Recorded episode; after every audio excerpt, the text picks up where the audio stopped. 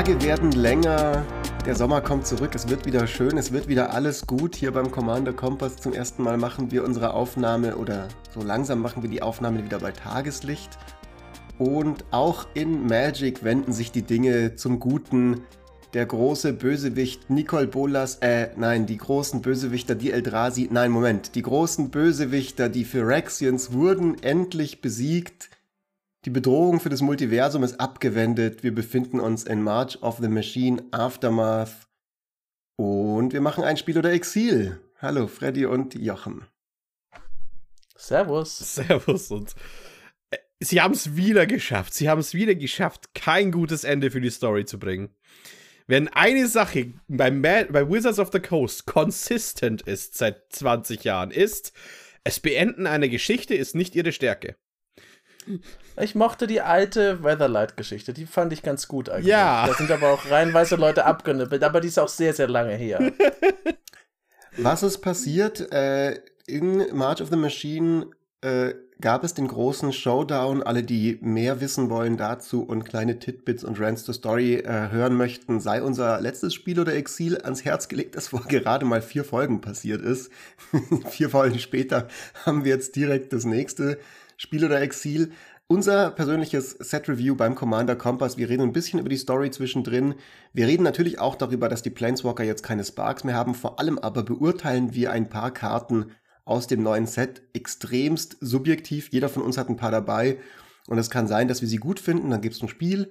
Es kann sein, dass wir sie schlecht äh, finden, dann gibt es ein Exil. Und die Gründe dafür, ja, die sind so vielfältig wie die Welten im Multiversum, auf denen sich bis vor kurzem noch Phyrexianer rumgetrieben haben. Und ja, mit dieser Einleitung würde ich sagen, gehen wir doch mal direkt rein in die Materie, in Medias Res, wie wir so schon sagen. Freddy, hast du eine Karte dabei, um das Spiel oder Exil einzuleiten?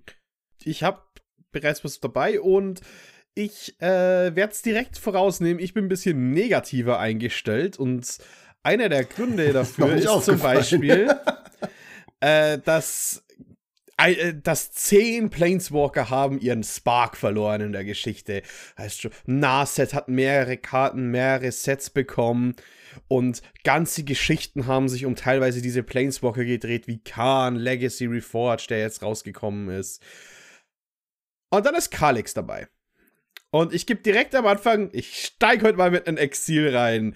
Mit Kalix Guided by Fate. 1 und Celestia für einen 2-2 Menschen-Druiden, Legendary Enchantment Creature, der Constellation hat. Immer wenn er oder ein anderes Enchantment das Spielfeld unter deiner Kontrolle betritt, dann darfst du eine plus 1 plus 1 Marke auf eine Kreatur legen.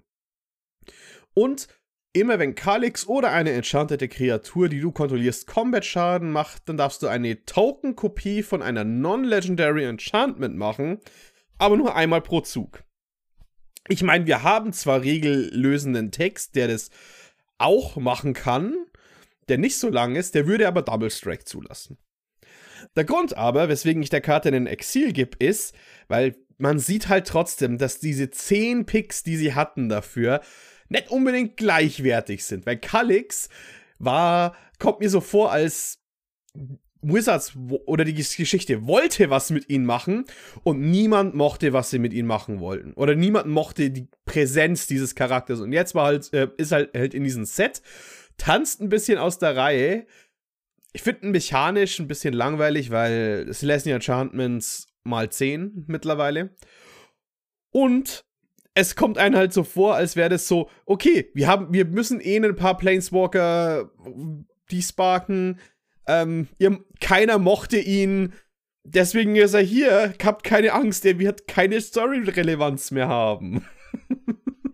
Aber der kommt halt wirklich so der Apology mit Verständnisfrage vor. einhaken. Ich habe jetzt wieder, ich bin so mein kurzer Moment, wo ich Story-Nerd war, hat sich beschränkt auf die Spiel- oder Exilfolge von, von March ja. of the Machine. Jetzt bin ich wieder Story-Noob. Ähm, was genau ist denn der Hintergrund, dass die jetzt keinen Spark mehr haben, dass die normale Kreaturen sind? Weil ich davon ausgehe, dass die jetzt einfach sehr bald alle wieder einen Spark haben werden, sobald Wizards irgendwie dann doch wieder einen Khan Planeswalker drucken möchte. Ich glaube, es waren irgendwelche Störungen, die dadurch einhergingen, dass ähm, Salphir und Neuphyrexia ausgetauscht wurden. und es quasi einmal komplett so diese Blind Eternities durcheinandergewirbelt hat. Man, ich suche ihn gerade, es ist ein bisschen Spark was auch auf dem, genau, bei Spark Rapture im, im Flavortext. Phyrexia was defeated, but the repercussions of the invasion rippled through the blind eternities. Also scheinbar hat die gewaltsame Verbindung von allen möglichen Planes und dann das Abschalten von dieser Verbindung auf einmal dafür gesorgt, dass halt irgendwie die Verbindung von manchen Leuten zum Multiversum gekappt wurde. Okay. Also 5 Euro, sagen, 5 Euro sagen, dass die Verbindung nur temporär gekappt wurde und auf, im, im Moment der größten Not, oh Wunder, die Sparks entzünden sich wieder links und rechts. Mm, bei Calix kann ich es mir noch am e-, ehesten vorstellen, dass es, äh, also ich, ich glaube, er ist nicht interessant genug, dass er nochmal einen Planeswalker kriegt, aber Calix hat sich ja selber zu einem Planeswalker gemacht, weil auf Theros ist man ja, was man glaubt, und da es nötig war, um einen Planeswalker zu jagen, ein Planeswalker zu sein, hat er sich gedacht, hm, wäre es nicht besser, wenn ich ein Planeswalker wäre? Und warum das nicht alle Leute auf Theros machen, ist mir ein Rätsel, aber ähm, dadurch war er erst ein Planeswalker. Ich finde ihn auch ein bisschen langweilig. Ich glaube, der ist schon gut, ähm, spielerisch deswegen würde ich ihm jetzt mal ein Spiel geben. So, ja, ich finde ihn aber jetzt nicht die spannendste aller Commander-Karten. Ich glaube aber äh, tatsächlich, dass diese ganzen Planeswalker desparked bleiben. Und das hat einen Grund. Weil die sind alle nicht so super populär gewesen, bis auf Narset und Khan. Und mit denen kann man sehr coole Stories machen, wenn Narset tatsächlich ein Mensch und Khan tatsächlich wieder ein Golem ist statt ein Planeswalker. Und hm. ich denke, und, die und die anderen acht sind halt eigentlich schon, die sind quasi am Ende der Story und waren jetzt auch nicht die super populärsten. ich gebe dir recht, dass es tatsächlich, also wenn man die sich so anguckt, das sind jetzt alles wahrscheinlich keine absoluten Publikumslieblinge.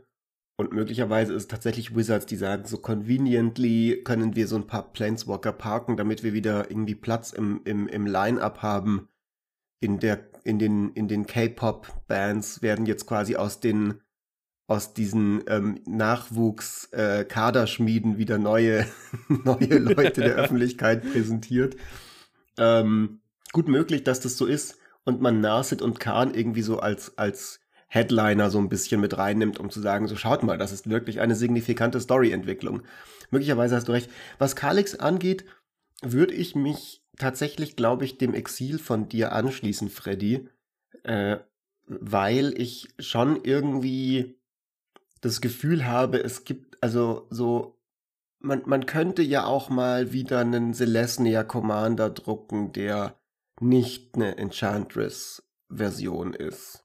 Oder eine Token-Kreatur. So, nur so als Idee. Also man könnte ja mal versuchen, ähnlich wie man auch mal manchmal Simic Commander mittlerweile gedruckt hat, die nicht einfach nur Card Advantage sind, sondern eben irgendwas mit Fröschen machen oder sonst irgendwas Lustiges machen, könnte man mal das bei Celestia auch mal wieder versuchen. Es ist nur nicht unbedingt Kalix. Ich meine, dass er den Token macht, also das Enchantment in, in, in der Tokenform ähm, äh, irgendwie kopiert ist, ist noch lustig, finde ich. Da kann man dann durchaus noch mal interessante Interaktionen machen. Aber reicht für mich jetzt, glaube ich, nicht äh, für ein Spiel. Das heißt, wir fangen die heutige Folge an mit einem schönen Split Decision. Spiel, Spiel, Ex, äh, Exil, Exil, Spiel. So rum. Ja, und Natürlich musste es ein Celestia Enchantment Commander sein. Das ist auch äh, ein Set, in dem gleichzeitig natürlich ein Boros äh, Enchant äh, ein Equipment Commander auftaucht. Also keine Experimente, Freunde. Alternativ kann es auch eine plus 1 plus 1 Commander oder ein Token Commander sein. Dinge, die wir noch nie in Celestia hatten. Was? Oh mein Gott, so originell. Jochen, magst du weitermachen? Ja, und ich habe gleich noch einen Fun Fact, bevor ich meine Karte nenne. Wir werden es heute schaffen, wenn wir mit allem durch sind, dass wir ungefähr ähm, ein bisschen weniger als ein Drittel des gesamten Decks gereviewt, gereviewt haben, denn dieses Deck ist nur 50 Karten groß. Set. ja. Genau, ja. Das ist alles. Ähm, Was ich aber nicht schlecht klein. finde. Ich finde das mal auch nee, eigentlich auch spannend, dass es mal so ein kleines Miniset gibt. Ich finde, das ist irgendwie dann doch, also keine Ahnung, jetzt inhaltlich von der Story keine Ahnung, aber die, die, die grundlegende Idee, dass man sowas so irgendwie versucht, nochmal so eine größere Geschichte, die sich ja jetzt mittlerweile schon seit über zehn Jahren, glaube ich, ähm, aufgebaut und hingezogen hat, irgendwie nochmal der so eine Art von Abschluss zu geben, finde ich nicht verkehrt. Ich will meine ja. äh, politisch inkorrekte Meinung hier raushalten. Ich glaube, es wird auch nicht so oft vorkommen, ehrlich gesagt. Wir haben auch den ganzen, den ganzen Rest des Jahres äh, vollkommen normale Sets. Ah ja, meine Karte. Ich mache mal was, ähm, was Positives. Ich steige nicht mit einem Exil ein, sondern mit etwas, was ich als Dinosaurier und, wie man in den letzten Folgen vielleicht mal gehört hat, ähm, bekennender Topter-Freund gewählt habe, nämlich den Goldforged Thopterix. Erstmal ultra geiler Name. Es ist auch eine sehr, sehr schöne Maschine. Es ist ein 1-3 Artefaktkreaturen Dinosaurier-Topter. Eine der Möglichkeiten übrigens, wie man Dinosaurier ordentlich mit einem anderen Typ mischen kann, wenn man eine Maschine baut, die wie ein Dinosaurier aussieht.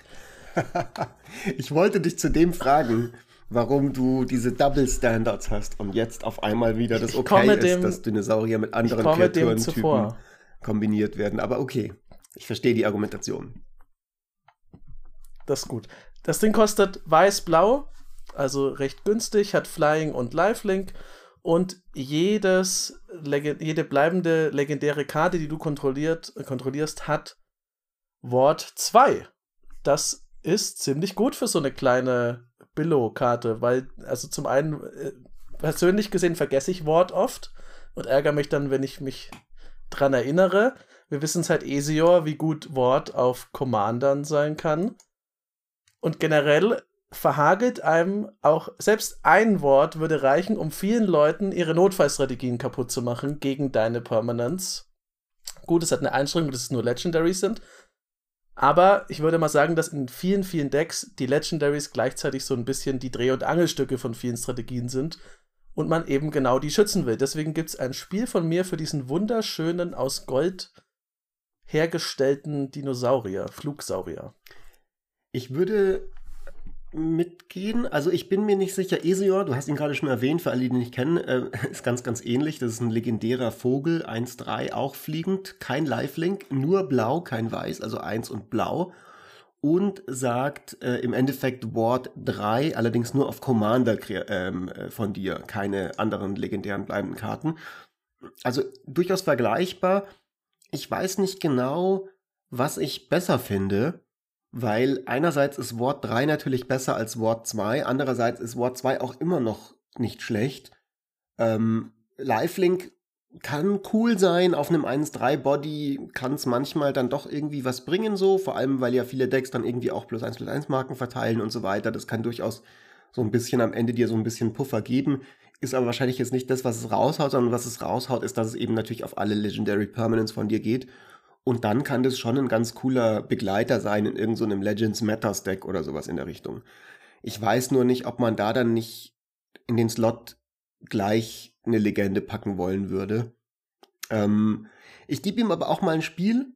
Ich gebe ihm deswegen ein Spiel, weil ich schon mich darauf gefreut hatte, ähm, dich als Hypocrite zu entlarven mit deinem Dinosaurier-Kreaturentyp ähm, äh, Complaint, äh, Beschwerde aus der letzten Folge. Aber nachdem du jetzt eine gute Erklärung dafür gegeben hast, bleibt das Spiel trotzdem erhalten. Ähm, spielerisch würde ich der Karte tatsächlich. Mag ich sie tatsächlich gar nicht, weil äh, es liegt an was, was man äh, nicht so oft bedenkt, aber blau-weiß. Mhm. Ist tatsächlich eine Kombination, ja. wo dieses Legend Tribal nicht so prominent ist und gleichzeitig eine, wo ich denke, dass wenn man tatsächlich diese Karte in einem blau-weißen Deck ist, das mehr zu sehr nervigen Game States führen kann. Also fast noch mehr als Asior, wo halt dann extremes Turtling angesagt ist. Der einzige Grund, weswegen ich dir vielleicht den Spiel geben würde, ist, dass die Karte mich so an eine neue Serie an von Power Rangers erinnert. Und ich mag Power Rangers. Und während ich rede, denke ich die ganze Zeit, ist meine Liebe zu Power Rangers stärker oder dass ich, dass die Karte mich wahrscheinlich nerven wird. Lustigerweise war das eine der Sachen, die ich fast noch gesagt hätte, als Fritz mit seinem Einwand kam. Es ist ja wie die Maschinen der Power Rangers. Sieht auch so aus wie. Was der gelbe in den alten Power Rangers, äh, in der alten Serie? Nein, die pinke. Nee, der gelbe war der. Pterodactyl. Genau, der gelbe war der Säbelzahntiger. Genau. Äh, ah. ähm, Gut. Ja, weißt was, weißt was, ich, ich habe zu viel Power Rangers angeschaut und deswegen kriegt die ein Spiel. ah, herrlich. Jetzt bin ich am überlegen, ob ich mit einem Spiel oder mit einem Exil weitermachen möchte. Ich glaube, dass ich äh, äh, ja tatsächlich nochmal mit einem Exil weitermache und zwar mit Sarkin Soul Aflame. Jetzt habe ich schon verraten, wie ich ihn bewerten werde. Sarkhan Soul Aflame, ein weiterer der Ex-Planeswalker, der, die ihren Spark verlo verloren haben. Auch Sarkhan hat's erwischt. Der ist jetzt in den Izzet-Farben, kostet 1 blau und rot, hat 2-4, äh, legendäre Kreatur natürlich, sagt, äh, Drachenzauber, die du castest, kosten 1 weniger zum Casten und sagt immer, wenn ein Drache unter deiner Kontrolle ins Spiel kommt, dann darf Sarkan bis zum Ende des Zuges eine Kopie dieses Drachen werden, außer dass er halt immer noch Sarkan Soul of Flame heißt und immer noch legendär ist. Und ich bin nicht so convinced von dem. Ähm, klar, cool, Drachen Commander in Izzet und so, warum nicht? Macht Drachen billiger, ist auch in Ordnung man fragt sich so ein bisschen, warum man dann nicht gleich den Urdragon spielt, der das der, als Eminenz immer in der Command Zone hat. Ähm, aber da ist ja noch die zweite Fähigkeit und die zweite Fähigkeit, die gibt's ja manchmal in Magic und ich mag die nie. Vielleicht bin ich zu dumm, um zu checken, was der krasse Value von dieser Fähigkeit ist, aber für mich ist halt so, du kriegst halt nie ETB-Effekte dadurch.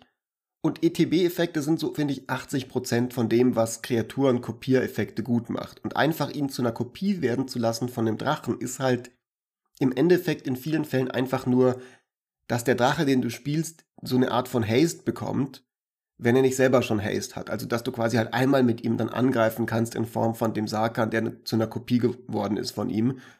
Und halt alle Benefits kriegst, die du kriegst, wenn du mit einem Drachen angreifst oder sowas in der Richtung, weil dass ich jetzt irgendwie einen 7-7 Body da liegen habe für eine Runde, macht in vielen Fällen einfach nicht so viel anderes, als dass ich halt einmal damit angreifen kann. Und dann ist es halt irgendwie so cool, flavormäßig, ja, Sarkan wird zu Drachen und so, aber das haben wir jetzt halt auch schon ein paar Mal gesehen. Und ähm, ja, ich würde jetzt da nicht irgendwie so viel Interessantes sehen an dem Commander. Spiel, äh, Exil. Ich äh, hm. denke tatsächlich, dass das Spiel stärker ist, als man denkt. Ich würde ihn auch nicht wahrscheinlich in die Command Zone packen. Ähm, wobei, vielleicht schon.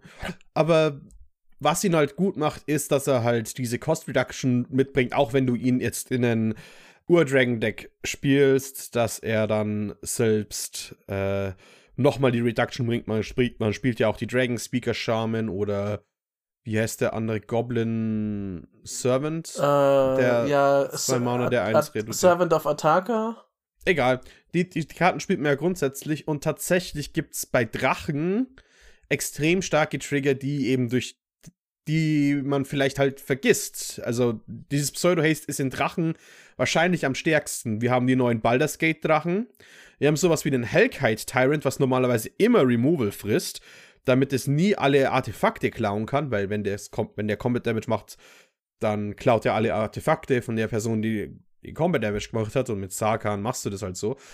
Uh, Terror of the Peaks ist ein starker Hit, Scourge of Valkas. Es gibt schon verschiedene, genau bei Drachen gibt es halt viele statische Effekte oder Must-Answer-Effekte, wo dieses Haste tatsächlich viel Einfluss hat darauf.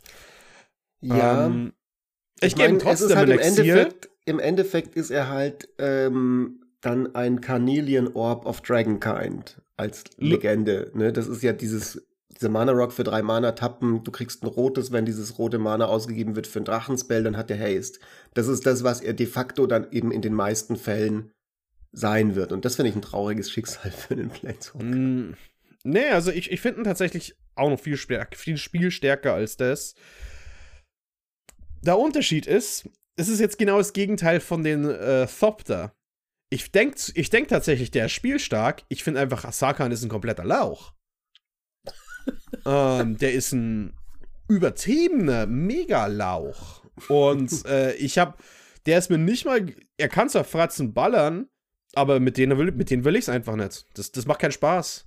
So, der, äh, Weißt, weißt du, du, du hast Bock, bringst Bier und äh, sonstiges mit auf den Tisch und er kommt ran und sagt, ja, nee, eigentlich trinke ich gerade nur Cider. So, Junge. Das ist direkt ein Exil. Eine seltsam spezifische Ablehnung. Aber, also, rein von der Sympathie würde ich Sarkan auch, glaube ich, immer ein Exil geben, weil der, der findet den ein bisschen nervig und der ist auch so ja, Entschuldigung, ich war nicht zurechnungsfähig, als ich mit Nicole Bolas zusammengearbeitet habe und alles zerstört. Ähm, ja, gut, Sakan, geh bitte wieder dahin, wo du hin willst, wo auch immer das sein soll. Oh Gott, ich hätte nicht gedacht, dass ihr so gemein seid ihm gegenüber. Der arme er hat das Mann. schöne Takir äh, zerstört und für Drachen ausgetauscht. Ich gebe dem trotzdem ein Spiel, weil du hast es vorhin ähm, vielmal das Wort vergessen und ich glaube, das ist eine der Stärken von, von dem Sakan. Der ist, solange du noch nicht machst, ist es halt Sakan und ein 2-4-Schamane. Natürlich hat er einen, der Effekt ist okay, dass er die Kosten reduziert.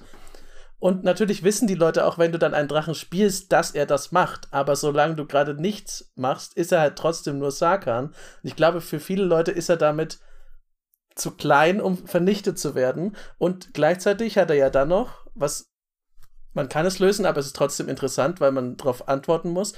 Stellt er dich vor das Problem, ja, ich habe jetzt den pseudo-hastigen Sakan, der mir mit diesem Effekt auf die Fresse haut, und wenn ich den zerstöre, dann kommt in der nächsten Runde der Drache, der keine Pseudo-Haste hat, und macht das gleiche nochmal mit mir. Das heißt, man muss ja im Grunde erstmal zwei Sachen ausschalten. Natürlich ist es bei Drachen nicht das Allerrelevanteste, weil Drachen sind auch gut genug, um ohne diesen Sakan Dinge zu zerstören. Aber ich glaube, es ist schon nützlich, deswegen auch das Spiel, dass er halt die meiste Zeit dieser lauchige Sakan ist. Und eben nicht der Riesendrache. Und dann fällt einem jedes Mal ein Shit. Sakan. So wie halt auch immer in der Geschichte. Es ist immer Shit. Sakan ist wieder da. Wo kommst du denn jetzt her, Mann? Und nimm deinen Styler mit nach Hause. Goddammit, Sakan. ich muss zugeben, dass ich eine kleine Lanze für ihn noch brechen muss. Sakan war ähm, einer der ganz, ganz frühen Planeswalker. Der kam ja in Alara raus, damals original. Das war kurz nach Lorwyn. Und äh, ich habe den damals aus dem Booster gezogen, dieser allererste Gruhlfarbene Sarkan, der ähm, allen Kreaturen Haste gegeben hat und dann was übernimmt vom Gegner und am Ende diese ganzen Drachentokens macht. macht. Und der war sehr lange in meinem Shattergang Commander Deck und hat da äh, einfach so als Pet-Karte irgendwie ganz gut funktioniert, obwohl er nicht so viel zu tun hatte mit irgendeiner Art von Strategie von dem Deck, aber ich, ich, ich bin, ich bin alter Unterstützer von Sarkan. Ich oute mich hiermit. Das ist sehr gut. Das anders lässt sich auch nicht erklären, dass er immer noch da ist. Es muss ja solche Leute geben. Ich kann gleich mal weitermachen mit jemandem, den ich auch cool finde, seit es sie gibt. Samut. Visier of Naktamun. Ich mag den Charakter von Samut einfach. Ist ja im Grunde die einzige gewesen, die damals Amonkhet durchschaut hat, bevor alle anderen es durchschaut haben. Ich wusste, dass du dich mit Und so jemandem extrem identifizierst eigentlich ist es für mich schwierig, weil ich mag Rebellen nicht, also nur dem Grunde wegen, weil sie Rebellen sind oft. Also ich bin halt leider immer noch, wer ich bin und wer die Ordnung stört. Hat erstmal Schwierigkeiten in meiner Sympathie, aber Nackt, äh, Samut Visier auf nackter Mond hat es nicht. Die ist eine Legendary Creature, Human Warrior Cleric. Also schon mal nicht so irrelevant, was sie genau ist. Sie hat 2-3, kostet ein Rot und Grün also 1 Rot und Grün, 3 Mana, hat First Strike, Vigilant und Haste und immer, wenn eine Kreatur, die du kontrollierst, einem Spieler Schaden zufügt und wenn diese Kreatur das Schlachtfeld erst in diesem Zug betreten hat, darf man eine Karte ziehen. Ich mag diese Samut, weil die was macht, was ganz wichtig ist für Commander-Spieler. Die beschleunigt das Spiel, weil das ultra auf Fratzengeballer ausgelegt ist damit selbst wenn du nur eine Karte immer ziehst pro Zug, trotzdem musst du angreifen. Und das hatten wir ja schon öfter, dass Dinge, die im Combat stattfinden, halt dafür sorgen, dass Combat passiert. Und ohne Combat gibt es, es gibt schon Entscheidungen ohne Combat, aber die dauern viel länger. Und deswegen kriegt die von mir ein ganz, ganz dickes Spiel, weil die Menschen dafür belohnt, dass sie nicht 86 Stunden lang einfach nur solitär nebeneinander herspielen, sondern sich ordentlich auf die Rübe geben. Mhm. Ich denke halt persönliches Combo-Potenzial von der ist zu hoch für viele, damit sie nicht Heat Shimmer plus Dualcaster Mage einbauen. Heat Shimmer macht die Token-Kopie von der Kreatur. Dualcaster, wenn er reinkommt, äh, macht er eine Kopie von den Spell. Du machst dann, du castest also Heat Shimmer, dann Dualcaster und dann kopiert dir Dualcaster Heat Shimmer, Heat Shimmer resolved und du machst halt Infinite oder halt eine Riesenanzahl Wahrscheinlich 50, weil du möchtest auch nicht dein ganzes Deck ziehen mit ihr. Oder mehr als dein ganzes Deck, das ist ein Problem. Äh, weil sie triggert tatsächlich für jede Kreatur, die in diese Runde reingekommen ist. Und ich glaube, viel zu viele Leute sind, kennen die Kombos bereits und wollen die dann spielen, weil es sind halt so viele individuelle Teile, die dabei sind. Und ich habe so eine Befürchtung, dass das so ein Commander ist, der cool auf dem Papier aussieht, aber dann im Akt, im eigentlichen Gameplay das immer als Backup hat. Aber das musst du mir jetzt kurz erklären. Warum sollte man ein Combo mit ihr, also sie ist doch einfach ein, wenn du sie als Commanderin spielst, ein, ein, grüner Stompy Commander. Also da kannst du ja auch mit jedem anderen grünen Stompy Commander die Combo spielen, die du gerade, also diese Combo, die killt ja einfach Leute. Das ist ja einfach Infinite Kreaturen und ich greife an und dann war's das. Warum, warum sollte Samut das jetzt wahrscheinlicher machen? weil du die Karten eh spielen möchtest, weil, es, weil sie interessiert sich ja nicht für Token. Das heißt, du hast eine große Kreatur draußen, du castest auch ohne Dual Caster Mage dein Twin Flame oder Heat Shimmer drauf auf deinen großen Drachen. Das ist eine Kreatur, die diese äh, Runde des Spielfelds betreten hat. Ja, yeah, ja. Und dann greifst du halt direkt an und hast eh schon die Synergie von vornherein drin. Das sind eh schon Karten, die du in den Deck haben möchtest.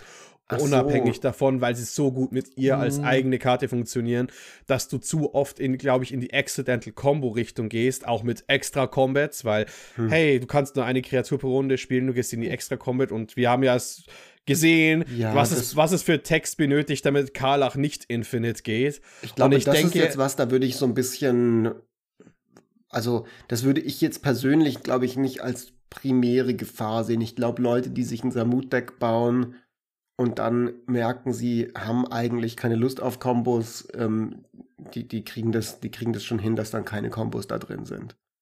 Die Sache ist, meiner Erfahrung nach mit Magic-Spielern allgemein müß, müssen die Leute halt einfach zu viel cutten, damit die Leute noch sagen, okay, ich, hab, ich will diesen Commander spielen, aber ich habe diese zehn Karten, die ich mal gespielt habe, aber rausgenommen habe. Und ab da brechen meistens die Leute das hm. Deck eh auf in einen neuen Commander. Okay das weiß ich jetzt nicht. Also ich habe das Gefühl, man könnte einfach den Dualcaster-Match draußen rauslassen und dann bist du auf der sicheren Seite. Aber wie dem auch sei, ich persönlich würde Samut tatsächlich auch ein Spiel geben. Ähm, ich find's cool. Äh, ich finde sie, ähm, ich finde es eine lustige, ähm, eine lustige Ability mit diesem Card Draw, weil es ja immer nur auf diese Kreatur geht, die gerade ins Spiel gekommen ist. Das heißt, du musst äh, du wirst dafür belohnt, Sachen mit Haste zu spielen. Das sind natürlich die Sachen wie Heat Shimmer, wie du gerade gesagt hast, äh, Freddy. Das ist aber auch sowas wie Sneak Attack was eine meiner Lieblingskarten in Magic ist und ich cool finde. Und es sind auch einfach ganz normale Stompy-Sachen, die halt mit Haste angreifen. Und sie selber hat ja auch noch Haste, ähm, kommt sehr, sehr früh äh, mit zwei, drei First Strike. Ähm, ist auch nicht unwahrscheinlich, dass sie da dann irgendwo schon durchkommt in einem der ersten Züge und zieht dir direkt eine Karte. Und wenn sie dann dir nur noch zwei oder dreimal eine Karte zieht, dann ist das schon ein relativ guter Deal für drei Mana in ähm, einem typischen grünen Deck. Also, dass du einfach sagst, so du, du rechnest sie wie so ein äh, Zahl drei Mana, mach ein paar Angriffe, zieh drei Karten. Für drei Mana ist, finde ich, solid. Kann ich mir zum Beispiel gut vorstellen, in meinem Naive Gruul Stompy Deck zu spielen. Dementsprechend ein wortwörtliches Spiel. Ich gebe ihr ein Exil, weil ich denke, die wird erst Commander abused.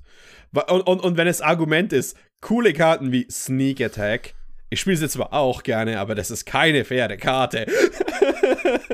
Ach, ja, wie man es nimmt. Ich finde es eine lustige Karte, sagen wir so. Und ich habe sie jetzt. Ähm, äh, wie dem was, ich was ist deine nächste Karte, Freddy? Was ich eine lustige Karte finde, ist tatsächlich aus einem Cycle, der viel Hate bekommt, tatsächlich. Äh, es sind Uncommons in den Set und viele Leute mögen nicht, dass Uncommons in diesem Set sind. Ich denke, viele davon werden ab, viel zu stark abgeschrieben, vor allem der Human und Vampir Tribal Lord, die sind super geil, beide. Aber ähm, Undercity Upheaval ist eine Karte, die ich genommen habe. Äh, als Spiel. Eins und zwei grün für eine Sorcery mit Undergrowth. Man legt X plus 1 plus 1 Marken auf irgendeine Anzahl von Kreaturen, die man kontrolliert, wo X, wobei X gleich die Anzahl an Kreaturen in deinem Friedhof sind, während du diesen Spell castest. Die Karte lockt ein on Cast. Und dann bekommen mhm. Kreaturen von dir Vigilance bis zum Ende der Runde. Und ich mag die Karte tatsächlich, ähm, weil wir haben schon mal darüber geredet, wie man in, in Friedhof-Decks eigentlich darum rumkommt gegen Graveyard Hate, wenn jemand das Zeug offen lässt. Weißt du, oh, ich warte auf einen Reanimate, damit ich mit meiner Soul Guide Lantern dir den denyen kann. So kannst du einen Haufen Kreaturen im Friedhof haben und du castest die Karte und hast sofort deinen Value. Da können sie dann deinen Friedhof immer noch exilen, aber du hast einen soliden Plan B. Und ich denke tatsächlich, als sowas ist es ein cooler Overrun für Decks, die normalerweise keinen bekommen, weil ähm, Reanimator und Over und Go White sind jetzt nicht so das Nummer, die Nummer 1 Freunde. Es gibt ein paar Decks, in denen es funktioniert, aber nicht immer. Und ich bin ich denke tatsächlich, die Karte bekommt ein Spiel, weil ich denke, die, die kann für cooles Gameplay in Decks sorgen, die nicht so cool sind und macht, macht für viele Dinge einen Plan B. Ich weiß nicht, wo ich sie verwenden möchte, aber ich finde sie einfach zu interessant und ich finde diesen Text zu interessant, um ihn nicht wenigstens in Erwägung zu ziehen. Und das war's. Einfach eine Karte, die ich, ich gut finde. Ich würde mich dem einfach kurz anschließen, ähm, aus einem ganz simplen Grund. Also spielerisch, ja, alles, was du gesagt hast, stimmt soweit. Soweit ich weiß, ist das, glaube ich, auch, also mir fällt jetzt kein anderes Mal an mit so einem Wording auf einer Karte. Das scheint mir ein Präzedenzfall zu sein. Das ist irgendwie spannend. Ähm, und äh, der Grund aber für mein Spiel ist in erster Linie der Flavortext. Ähm, Light shown on parts of the Undercity for the first time in centuries. Also ich mag diese, diesen kleinen Flavor-Einblick eben auch darin, dass ähm, ja, Key-Orte im Multiversum durch diese ganzen phyrexianischen Shenanigans, die da passiert sind, für immer verändert worden sind. Also irgendwie in, in Ravnica ja, es, ist, sind ein paar Löcher in den Boden gerissen worden durch den World Tree, wo jetzt halt irgendwie die Undercity an die, an die Oberfläche gespült wurde. Ähm, das finde ich cool, das finde ich schön. Äh, das gibt mir irgendwie das Gefühl, dass tatsächlich was passiert ist und nicht einfach nur man am Ende auf den Knopf drückt und jetzt alle Planes so sind wie, wie immer, sondern es hat sich irgendwas verändert, das mag ich. Jetzt ist ein bisschen, also eigentlich, ich sehe kein Deck, wo ich das spielen würde, aber es ist spielerisch ja trotzdem eine gute Karte und ich mochte auch das mit dem Flavortext, weil halt einfach, ich glaube auch, da muss mal Luft ran an die Undercity. Damit, mm. äh, ich möchte mir nicht vorstellen, wie es da ist, der ganze Schimmel wenn der Golgari schwarz. Ja. ja, eben, das ist doch inzwischen schon wahrscheinlich schwarzer Schimmel und höchst gesundheitsgefährdend. äh, ich gebe ihr jetzt einfach mal ein Spiel, aber ich weiß persönlich noch nicht, ob ich das in einem meiner Decks unterbringe, weil ich habe wenige Decks, die die kritische Masse für sowas erreichen, dass es sinnvoll ist da glaube ich, muss man auch einfach mal gucken. Aber ich glaube auch, es gibt sehr viel mehr Spieler, die kein Problem damit haben, die kritische Masse zu erreichen. Im Gegensatz zu mir. Deswegen gibt es ein Spiel für eine, glaube ich, relativ unbestreitbar interessante und selbst für das Vigilance allein ist es ja schon eine schöne ja. Karte für drei Mana. Die Karte ist einfach zu interessant, sie nicht mal testen zu wollen. Finde ich. Aber Freddy, bei Vigilance hatte dich die Karte sowieso schon. Der ganze Rest ja. ist nur oh, Beiwerk. da, da, ja. Dass ich für Vigilance, für irgendwas werbe. oh, ja, ich mache weiter mit einer Karte, die ich an sich sehr cool finde, die sich aber vermutlich genau in dem Moment ja, ärgern dürfte, wenn jemand äh, dieses Undercity Upheaval castet. Es handelt sich um Girina Dauntless General. Die kostet äh, ein Schwarz und ein Weiß, hat 2-2. Und wenn sie ins Spiel kommt, dann darfst du den Friedhof von irgendeinem Spieler ins Exil schicken. Also klar, ist sowieso Sorcery Speed, deswegen ähm, ist es dann mit Undercity Upheaval nicht ganz so sehr die Verbindung, dass deine Flash äh, Spontanzauber ähm, Graveyard Exile Sachen unterbunden werden, aber nichtsdestotrotz. Das macht sie, wenn sie ins Spiel kommt. Wäre an sich schon gut. 2-2 kommt ins Spiel für zwei Mana, macht einen Friedhof weg. Voll spielbar im Commander. Aber sie hat natürlich noch, but, but wait, there's more, eine zweite Fähigkeit.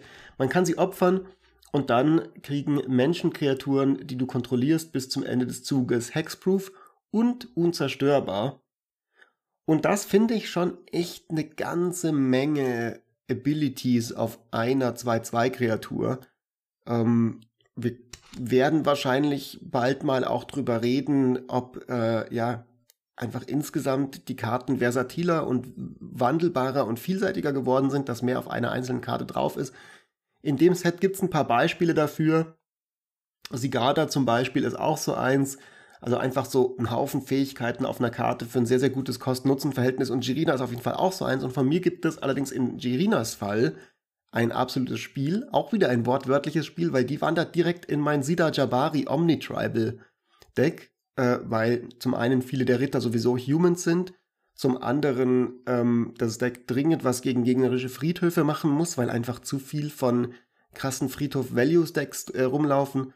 Und zum dritten, der Indestructible-Effekt auch super, super wertvoll ist in dem Deck, weil ich natürlich mein Board beschützen will, wenn ich da so viel rein investiert habe mit den ganzen verschiedenen Kreaturentypen, die irgendwie auf filigrane Art und Weise miteinander interagieren. Das heißt, da passt die ziemlich perfekt rein und kriegt ein Spiel.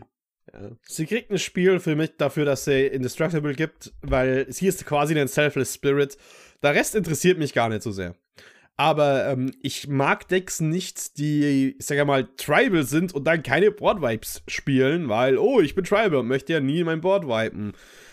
Und die belohnt dich dafür halt so, nee, nee, nee, wenn du Board wipest, wipest du alle außer deine. Und äh, das ist immer so eine kleine Kombo von, okay, dann pack, äh, weißt, weißt du, das kommt nicht so häufig vor, aber Leute packen dann tatsächlich auch mal einen Board Wipe rein in ihren Deck und ich bin, ich bin für alles, dass Leute das Deck bauen, ohne zu viel, zu viel Gear zu haben, auch damit die halt falls, äh, damit die nicht dumm dastehen, wenn halt mal ein Boardwipe gebraucht werden und die können es halt nie machen, weil das macht halt, es macht es halt angenehmer, wenn dann doch immer mehr Leute hast, die sagen können, okay, ich kann ein Board handeln als nicht. Ich gebe der jetzt äh, ein Exil aus dem Grund, ich weiß, warum sie äh, weiß-schwarz ist, weil auch ihr Vater ja schon weiß-schwarz war und ja. äh, die Menschen von Ikoria ja aus irgendeinem Grund ähm, böse sind dafür, dass sie sich vor Monstern verteidigen, die ihre Städte in Schutt und Asche legen. Warum auch immer das so ist. Ähm, ich verstehe, gerade bei Chirina, die du eigentlich die gute ist. verstehen, Jochen. Ja, das verstehe ich auch nicht, weil ihr Vater war ja wirklich ein mieser Drecksack, aber Chirina ist in ihrer eigenen Geschichte die gute. Das heißt, sie selber weiß ich nicht, ob sie sich jetzt, äh, ob sie sagen würde, ich habe schwarzes Mana oder so. Naja, sie, hat ja sie, sie, sie gibt es ja als Karte in Madu-Farben. Ja, ja, genau. Das, aber auch da habe ich schon nicht verstanden. Ich verstehe nicht, warum Madu die, äh, die Farbe von Menschen unbedingt ist. Ja, Ambition und sowas, also Ehrgeiz. Aber alle die Effekte, die sie da hat, also vor allem das zweite, das kann man problemlos in Weiß umsetzen, denn wie ich nicht müde werde zu betonen, Weiß ist eine Farbe von den schlimmsten Bösen, die es überhaupt nur gibt, siehe Elish Norn. Das heißt, sie bräuchte das, diesen kleinen Totenschädel nicht, um anzuzeigen, hey, ich bin auch ein bisschen verrucht. Naja, du, da, da, da liest du rein mit deinen Sachen, weil tatsächlich auf Ikodia, wenn man sieht, schwarz gehört nämlich den Kopfgeldjägern und die ja. Preisjäger. Und es geht um nicht nur darum, dass sie sich jagen, um zu verteidigen, sondern Jagd um, des ja um der Jagd willen. Um damit sie spa äh, auch Spaß daran haben, die zu jagen. Und das ist ja der schwarze Teil. Und also vor, so, so viel man über Chirina Kudro und äh, ihren Vater reden kann. Der Vater, der hat ja auch, der hat ja einfach alles gejagt, der hat auch Menschen gejagt. Im Gegensatz ein, zu ihr, die halt so sagt, so ja, aber weißt was? So ein geiles Geweih über ein Kaminfeuer ist schon cool. auch, eine, auch eine weiße Legendary könnte problemlos mit der möglichen wei bösen weißen Lore, die es gibt, Kopfgeldjäger unter sich beschäftigen. Ist ja auch egal, ich bleibe beim Exil. Ähm, ich finde, es sollte mehr mono-weiße Bösewichter geben und es sollte endlich mal wieder, es gibt die bei vielen alten weißen Karten, dieses Opfere, eine Kreatur dafür, dass du einen Effekt kriegst. Das sollte zurückkehren, weil das ist, das zeigt genau dieses, dieses Widerwärtige an der Farbe. Nämlich du bist halt nichts wert für Chirinas, für Chirina Kudro, wenn du nur der Torwächter Nummer 13 bist. Dann opferst du dich gefälligst, damit diese Torwinde jetzt bedient wird. Und dann hast du deine Pflicht auch erfüllt. Und wenn du sie nicht gemacht hast, wirst du aufgefressen, keiner erinnert sich mehr. Das ist äh, schön, dass es mal wieder so ein richtig schönes Jochen-Exil ähm, gab. Endlich mal wieder so, ich will kein Schwarz in meiner Suppe haben. Mach das weg. Was, ja, genau. Was, was, was würdest du noch ein Exil geben, Jochen?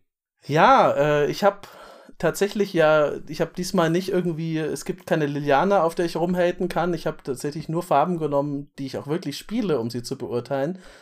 Ich gehe mal ähm, von den Kreaturen weg zu einer Verzauberung,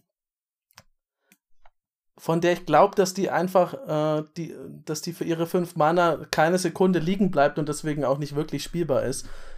Nahiris Resolve kostet 3 und Rot und Weiß ist ein Enchantment, sagt Kreaturen, die du kontrollierst, kriegen plus 1 plus 0 und haben Eile.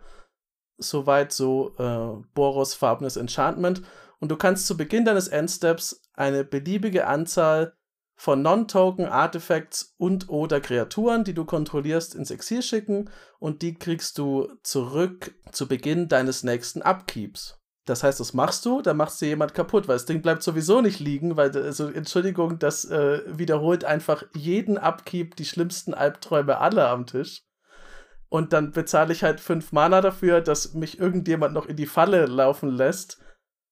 Ich bin da sehr misstrauisch. Und es kommt vielleicht ein ganz klein bisschen dazu, dass ich Nahiri nicht mag.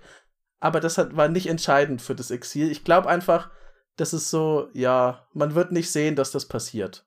Hast du auch gesagt, dass alle Kreaturen plus 1 plus 0 und Haste bekommen? Ja, hat er. Ja. Okay. das ist ja noch mehr Grund, dass das sofort vernichtet wird. Ich glaube, das ist einfach fünf Mana, die man, die man selber in den Schredder wirft. Das sagst du so, aber äh, Teleportation Circle existiert. Und ja. Teleportation Circle überlebt eh immer zu lang. Und Was macht das noch? Auch wenn, äh, das ist vier Mana und schickt eine permanente ins Exil und die kommt sofort zurück. Äh, Im Endstep. Quasi der, das ist das, der bessere weiße mhm. ähm, yeah. Conjurer's äh, Closet. Das Conjurer's Closet, ja, ja. genau. Ja, ja genau. Und ich glaube, Enchantment ist genau schwer genug zu removen, dass ich denke, die Karte sieht, äh, ist spielbar und äh, ist auch was, was wert ist zu beschützen mit sowas wie einem Blacksmith-Skill. Was ja einer permanenten Hexproof und Indestructible gibt, weil meistens haben die Leute nicht mehr als zwei Enchantment-Removals. Und danach kannst du halt wirklich tatsächlich als, äh, als Spiel an dich reißen damit. Ich gebe ihr aber ein Exil, weil es ein Gameplay ist, das ich Müll finde. Die ganze Erklärung für nix. ja. Ey, es gibt Leute, die mögen Teleportation Circle, ich nicht. Ah, oh Mann, also dann muss ich ja fast jetzt ein, ein, Spiel geben der Karte. Hm, mich hat die neugierig gemacht, als ich die gesehen habe, weil sie halt. Es gibt sehr wenige. Also, ich habe ja mein Jeskai-farbenes Flickr-Deck äh, mit Pramikon. Und da habe ich immer so den Struggle, dass quasi eigentlich nur super wenig Rot in dem Deck drin ist, weil der meiste Flicker-Support, den ich spielen muss, damit so ein Deck funktioniert, natürlich in Blau und Weiß ist. Und dann in Rot auch klar, paar, manche Sachen mit coolen ETBs äh, drin sind, wenn sie nicht gerade in eine verdammt nochmal grün-rote Kreatur transformieren, aber wie dem auch sei. Ähm, und, äh, äh und, und allein aus diesem Grund, glaube ich, werde ich tatsächlich nach Heroes Resolve in dem Deck einfach mal testen. Weil, ja klar, natürlich nehme ich den End of Turn Flicker on Everything jeden Zug. Also warum würde ich das auch nicht tun? Und dann gucke ich einfach mal, ob tatsächlich die Leute sie mir alle in die Luft jagen oder ich es eben hinkriege, mit irgendwelchen Trickereien sie am Leben zu halten. Und äh, Side Note, was ich auch noch irgendwie amusing finde, an Nahiris Resolve, also auch da wieder im Flavor Flavortext sagt sie, Sendika ist mein Zuhause. Ist es nicht irgendwie seltsam convenient, dass all diese Planeswalker zufälligerweise genau auf ihrer Homeplane ihren Spark verloren haben? Also warum so? Sind die alle die waren da halt und haben da gerade ihre Homeplane verteidigt und niemand wurde woanders von den Phyrexianern erwischt oder, oder was ist da vermutlich die Erklärung? Beziehungsweise Nahiri hat ja Sendika angegriffen und wurde dann desparkt. Also die ist ja, war ja completed. Mhm. Ah, true, true. Ach stimmt, die Phyrexianer haben die immer zu ihren eigenen Planes geschickt und gesagt, hey, du kennst da schon, du kennst da schon die Schleichwege, übernimm die mal. Okay. Jetzt Oft zumindest. Also zumindest zu Planes, mit denen sie sich gut auskennen. Ja. ja, ich mochte den Flavortext auch, weil das so ein bisschen zeigt, dass Nahiri, egal durch wie viele Katastrophen du sie durchschleifst, sie ist immer irgendwie am Ende kacke. immer noch ist sie immer noch eine megalomanische äh, Möchtegern-Diktatorin, wenn auch nur eine Sekunde etwas nicht so läuft, wie sie möchte. Ja, damit kann ich mich gut identifizieren, deswegen werde ich diese, dieses Enchantment mal in meinem Deck testen. Naja, ich, ich, ich finde es eher anders interessant, weil ähm, es ist ja eine Karte hier in den Set Open the Way, wo man sieht, wie Ch auf dem Artwork sieht man ja, wie Chandra Nissa in ihre Heimwelt eskortiert. Beziehungsweise, ich weiß nicht mal, ob sie tatsächlich nach, Lor äh, nach Lorwyn oder auch Sendika ist. Das weiß ich zum Beispiel nicht, weil theoretisch kommt sie ja aus Lorwyn. Oh. Nee, Lorwyn hat sie nur besucht. Sendika ist sie ich glaub, doch. Sie ist, aus Sendika ist auf Sendika ja. zu Hause und in Lorwyn, da ist, hat ihr erster, hat ihr erster Sparksprung hingeführt. Ich dachte, das ist ja anders. Egal. Auf jeden Fall ist, äh, ist, ist Nissa da und Obnixilis ist ja auf Capenna, aber er kommt ja aus Sendika. Und, ähm, weißt du, die wurden wahrscheinlich einfach hingeführt. Okay. Außer Obnixilis, wo ich ja, überhaupt nicht weiß, wieso der heißt.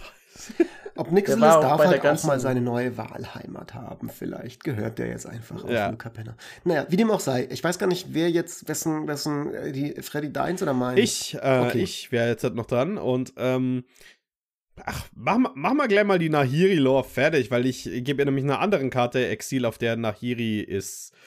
Und zwar ist es äh, Reckless Handling. Alle die da draußen, die dachten, jetzt geht's um Nahiri selbst. Nein! Wir hatten schon den Celestia Enchantment Commander. Ihr werdet den Boros Equipment Commander nie kriegen. Ich meine, ich, ich, ich, ich mag den Flavor Text The Relic Shattered and Something in Nahiri Broke as well, weil das ist, was die Karte macht. Eins und ein Rot für eine Sorcery. Du darfst deine Bibliothek nach einer Artefaktkarte durchsuchen. Und dann discardest du eine Karte at random. Wenn ein Artefakt auf diese Weise discardet wurde, äh, machst du jeden Gegner zwei Schaden. So, deswegen kriegt die Karte in den Exil.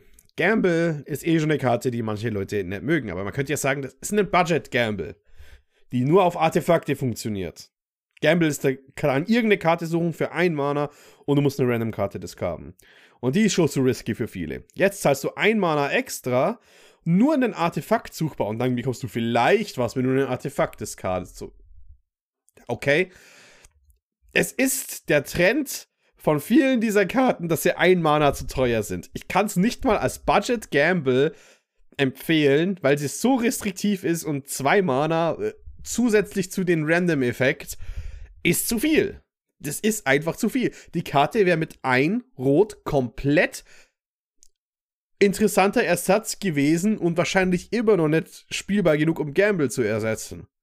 Aber nein, es muss eins extra kosten. Und es ist eine Karte, die genau äh, in fünf Leuten, in, in fünf Decks gespielt wird. Und die werden immer sagen, ja, aber bei mir performt sie, weil es ist ein Zwei-Mana-Tutor. Und es ist mir egal, wie sie bei dir performt, weil statistisch gesehen, nein, tut sie nicht. Es ist mir egal, was die Empirie sagt, denn ich bin überzeugt von meiner Wahrnehmung. Deine Fakten sind die falschen genau. Fakten. Also, ich muss sagen, ich würde dir da, glaube ich, einfach nicht zustimmen. Ähm, klar, es ist jetzt vielleicht nicht die krasseste Karte ever, aber sie kommt mir jetzt erstmal absolut spielbar vor. Und ich meine, wenn jetzt jemand nicht die 5 Euro für den Gamble ausgeben möchte, aber trotzdem einen coolen Budget-Tutor für sein Artefakt-Deck mit Rot haben möchte, für sein Onake-Deck oder so, warum nicht? Ich gebe dir ein Spiel. Ich gebe dir auch ein Exil, weil einfach es mir schwerfällt, Tutoren äh, ein Spiel zu geben, weil ich Tutoren dafür persönlich nicht genug mag. Also sie sind super Karten und äh, viele meiner Decks wären ein ganz klein bisschen besser als die ultimative Grandessa, die sie sowieso schon sind äh, würde ich Tutoren benutzen, aber äh, das mache ich einfach nicht. Ich, ich finde es jetzt nicht ganz so schlimm, dass man eventuell halt das abwirft, was man sucht. Der ist es halt auch immer noch rot, das heißt, der Friedhof ist ja sowieso das, womit du deinen Artefaktofen in der zweiten Stufe betreibst.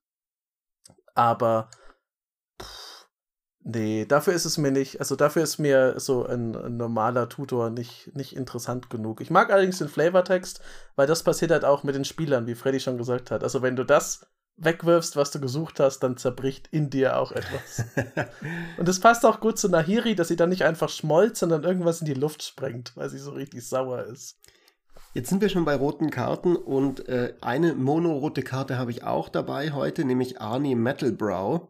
Für zwei und ein Rot kriegst du eine 3-3-Kreatur, einen Menschen, einen Berserker mit einer Fähigkeit, die sich folgendermaßen anhört. Und zwar immer, wenn eine Kreatur von dir angreift oder eine Kreatur unter deiner Kontrolle angreifend ins Spiel kommt, dann darfst du eins und Rot bezahlen. Und wenn du das machst, dann darfst du eine Kreaturenkarte mit einer geringeren, mit einem gering, geringeren Mana-Value als diese angreifende Kreatur aus deiner Hand ins Spiel bringen getappt und angreifend. Das heißt, dann kannst du natürlich die Fähigkeit gleich nochmal äh, zahlen und theoretisch, wenn du also 10 Mana frei hast und eine 5, eine 4, eine 3, eine 2 und eine 1 Mana Kreatur auf der Hand hast, dann kannst du die alle nacheinander getappt ins Spiel bringen.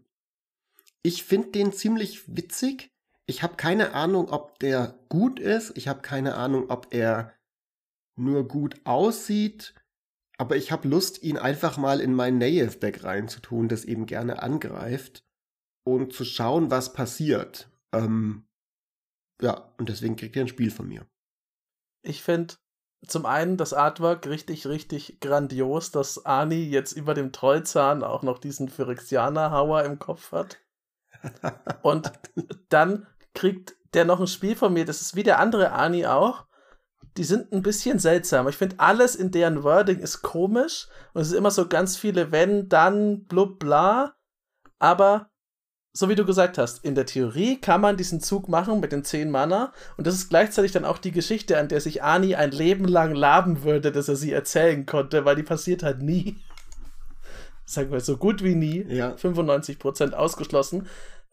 Aber dann hast du halt auch erreicht, was Ani Broken Brow, beziehungsweise jetzt Metal Brow, erreichen wollte, nämlich absolut der Geist der Hecht in der Taverne zu sein. Mhm. Wenn es nur für einen Monat ist, aber die Geschichte vergisst da halt niemand und die bringt ihm unendlich viel Freibier ein. Ähm, ich finde den, ich finde die Anis generell witzig, deswegen spiele ich, finde den auch lustig, finde das Artwork cool, das ist einfach, weiß ich nicht, den finde ich ultra sympathisch. Ich finde ja den Partner Kodama absolut schrecklich. Und der erinnert mich so sehr an diesen, an diesen Commander von, ja, wenn du was spielst, dann darfst du es mit weniger CMC als das und das reinbringen. Und was ich eben denke, was du mit Arnie Metal Brown machst, ist was ähnliches. Und zwar, du bunker, äh, du spielst einen riesen Card Draw Spell, wartest eine Runde, sculptest dir deine Hand und dann so, oh, ich hab doch nix übrigens. Mein random 5-5er, den ich animiert habe oder geklaut habe, greift an. Äh, oder ich mache irgendeinen random 5-5er oder hab einen auf dem Board.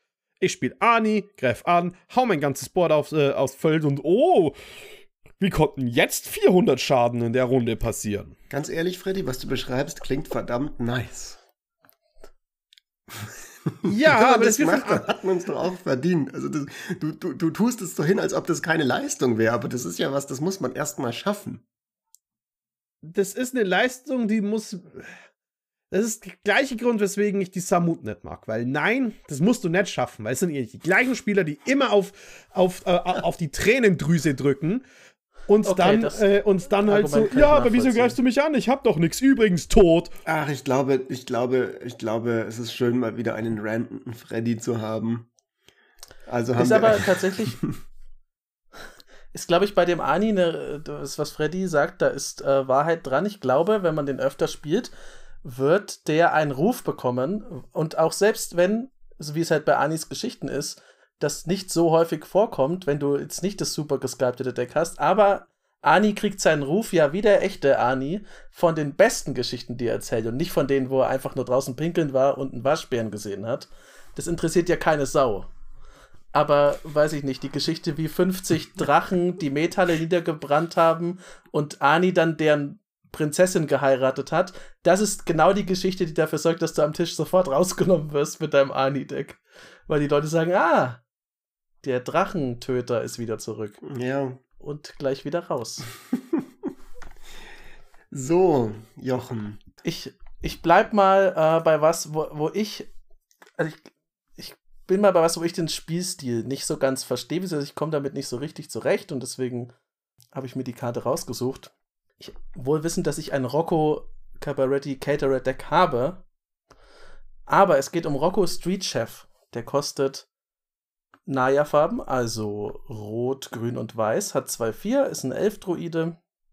Und zu Beginn deines Endsteps schickt jeder Spieler die oberste Karte seiner Bibliothek ins Exil und bis, zum, bis zu deinem nächsten Endstep darf jeder Spieler die Karte spielen, die er ins Exil geschickt hat. Und immer wenn ein Spieler ein Land aus dem Exil spielt oder einen Zauberspruch aus dem Exil wirkt, dann darfst du eine plus 1 plus 1 Marke auf eine Kreatur legen deiner Wahl und darfst einen Food Token erschaffen. Ich finde es gut, dass es ein Food Token ist, dass es kein Treasure ist. Ähm, ich ich mag diesen Spielstil einfach nicht, weswegen das auch ein Exil kriegt, weil, also diese plus 1 plus 1 Marke Und die Food Token, also sind ja vier dann maximal. Das ist es, glaube ich, nicht wert, dass du deinen Gegnern Werkzeuge in die Hand gibst. Und ich glaube, also für mich funktioniert das einfach nie und deswegen gibt es ein Exil. Ich finde, der hat ein jetzt besseres Artwork als der andere Rocco. Aber das ist kein Grund, ihm kein Exil zu geben. Ich glaube, das ist ein mieser Backfire-Commander. Genau, und ich glaube, ich, ich, glaub, ich stimme dir da tatsächlich zu, diesmal. Ähm, auch aus dem gleichen Grund sogar diesmal. Nicht aus irgendeinem anderen Verrückten, der, was, der, der überhaupt nichts damit zu tun hat. Ich glaube, was gefährlich ist an Rocco, du erstens, wir haben eh schon viel gute Naya-Dinge bekommen in letzter Zeit, aber das ist nicht so wichtig. Wenn du den spielst und du bist nicht am Gewinnen oder nicht aktiv am Spielen und ich sag mal, jeder ist gleich auf, dann ist die Karte fein. Aber wenn eine Person zum Arch-Enemy wird und du gibst der Person eine Karte mehr, mit der sie sich schützen kann, du ziehst sie in den Counterspell, aber selbst bist du hinten dran, dann unterstützt du vielleicht einen Arch-Enemy viel stärker. Es kann natürlich auch andersrum sein, so, oh, jetzt bekommen natürlich die Leute dann Ressourcen, gegen die sie dann ankämpfen können mit einem Arch-Enemy. Aber ähm, du verstärkst Extreme damit. Quasi, ja, es gibt die, es gibt die Chancen, wo er fein ist, aber die Lows sind viel tiefer und die Highs, dann, dass jemand damit wirklich ein Spiel von rennt, ist viel höher. Und Varianz ist ganz nice, aber tatsächlich nimmt es ja eine gewisse Art von Varianz raus, weil dann versucht jeder die eine Person zu töten und schau her, deine Rocco hat mir mein Counterspell für die eine Person, die jetzt gerade den Boardwipe gehabt hat, gezogen. Effektiv ist nichts passiert, außer dass die eine Person weiter und weiter davon rennt. Und ich glaube, wie du gesagt hast, die backfire zu sehr und der Upside ist da. Da, da hätte halt schwarz fast rein müssen, es tut mir leid. Aber äh, sp sp spielerisch wegen den Food-Token und so, ähm, dass die ganzen Synergien halt auch nicht in den drei Farben, die sie jetzt sind. Vielleicht, vielleicht wird er ein cooler Commander, damit, wenn genug Dinge da sind, aber zum jetzigen Zeitpunkt, denke ich, ist er, ist er zu fördernd an Extreme, hm. dass ich den zustimmen kann. Ja, interessant. Also ich hatte tatsächlich äh, Rocco selber in meine Liste von Karten aufgenommen, bevor ich gesehen habe, dass Jochen den schon hatte. Und von mir kriegt er tatsächlich ein Spiel, weil, also ich selber habe noch nie, in, seit ich Commander spiele, glaube ich, irgendeine Art von Group Hack Commander gehabt in irgendeiner Form. Zumindest kann ich mich nicht dran erinnern. Und äh, ja, tatsächlich ist es so ein Decktyp, den ich mir vorstellen könnte, mal auszuprobieren. Natürlich kein klares Group Pack Deck, aber ich finde Naya eine interessante Kombination für Artefakt-Decks vielleicht auch. Also ich habe irgendwie in irgendeiner Folge neulich mal mich darüber aufgeregt, dass es jetzt irgendwie in jeder Farbkombination Artefakt-Commander gibt. Also auch ich, auch ich bin ein Hypocrite. Wer hätte es gedacht? Was? Aber ähm, keine Ahnung. Also ich, ich denke, der produziert einen Haufen Food. Ich mag ihn vom Flavor her. Der läuft halt rum und versorgt die Leute, die jetzt gerade äh, erschöpft sind nach diesem fetten Kampf mit den Phyrexianern und äh, schmeißt eine Runde aus Haus und verteilt so ein paar kostenlose Probierrelle auf seinem Tablett. So wie diese Leute im Supermarkt, die einem immer so irgendwie so, so eine kleine vegane Wurst oder sowas irgendwie andrehen wollen. Finde ich irgendwie cute, finde ich irgendwie funny. Keine Ahnung, ob ich den wirklich baue, keine Ahnung, ob der gut ist, keine Ahnung, ob ich nicht am Ende doch wieder mich das nervt, dass ich ein Artefaktdeck habe, aber die Vorstellung, dass ich jede Runde drei Artefakte ans, ans Board kriege und die halt alle dann in irgendwie diese ganzen Artefakt-Payoff-Karten reinzahlen, kann ich mir schon vorstellen, dass das lustig sein könnte. Dann wer will weitermachen von euch? Ja, dann äh, nehme nehm ich mal mit einem Commander, den ich vielleicht bauen werde daraus einer meiner wenigen Highlights tatsächlich. Äh, Nashi, Moon Sages Scion. Und das wusste ich direkt, als ich den gesehen habe. Es war klar, dass, dass, ich den nehmen würde, weil die, die, ich die muss Rückkehr von deinem allerersten Commander-Deck. Nee, nee, nee, das, das, das ist abgeschlossen. Ähm, der Grund ist halt, dass ich Wizards of the Coast verklagen möchte, weil die meine Custom Magic Cards klauen dass es ein Sultai-Commander ist, der äh, Value bekommt, indem er aggressives Board bespielt und außerdem mit Ratten synergiert. Hallo? Nashi Moon's Legacy kostet Sultai, ist 3-4 für eine Ratten, legendäre Kreatur Rattenschamane mit äh, Menace und Ward 1 Und immer wenn Nashi Moons Legacy angreift, dann darfst du eine äh, Legendary oder Rattenkarte aus deinem Friedhof ins Exil schicken und kopieren. Und dann darfst du halt die Kopie casten. Du musst aber trotzdem für die Kopie äh, die Mana zahlen. Also äh, effektiv, er möchte angreifen, kann Legendäre aus dem Friedhof für einmal casten und es ist sogar cool, dass er die ins Exil spiel, äh, schickt, weil da kannst du nämlich sowas wie Tormod spielen, der immer, wenn eine Kreatur deinen Friedhof verlässt, machst du einen 2-2 und so Zeug.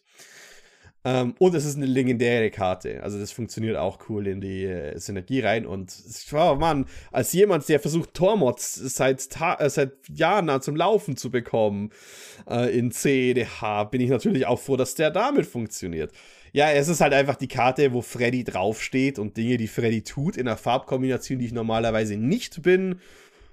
Aber ja, das ist halt.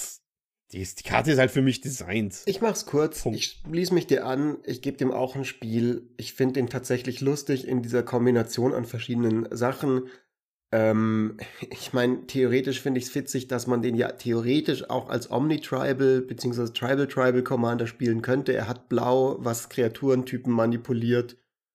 Und äh, du kannst ja auch mit ähm, entsprechenden Karten die Kreaturentypen in deinem Friedhof manipulieren und alles zu Ratten machen. Generell finde ich Ratten irgendwie immer cool, auch wenn ich jetzt nicht weiß, dass ich mir ein Deck mit denen bauen würde, aber dass du zusätzlich zu zwei Farben noch Zugriff hast und so und dann eben blau hast, um die Sachen zu kopieren, die Tokens.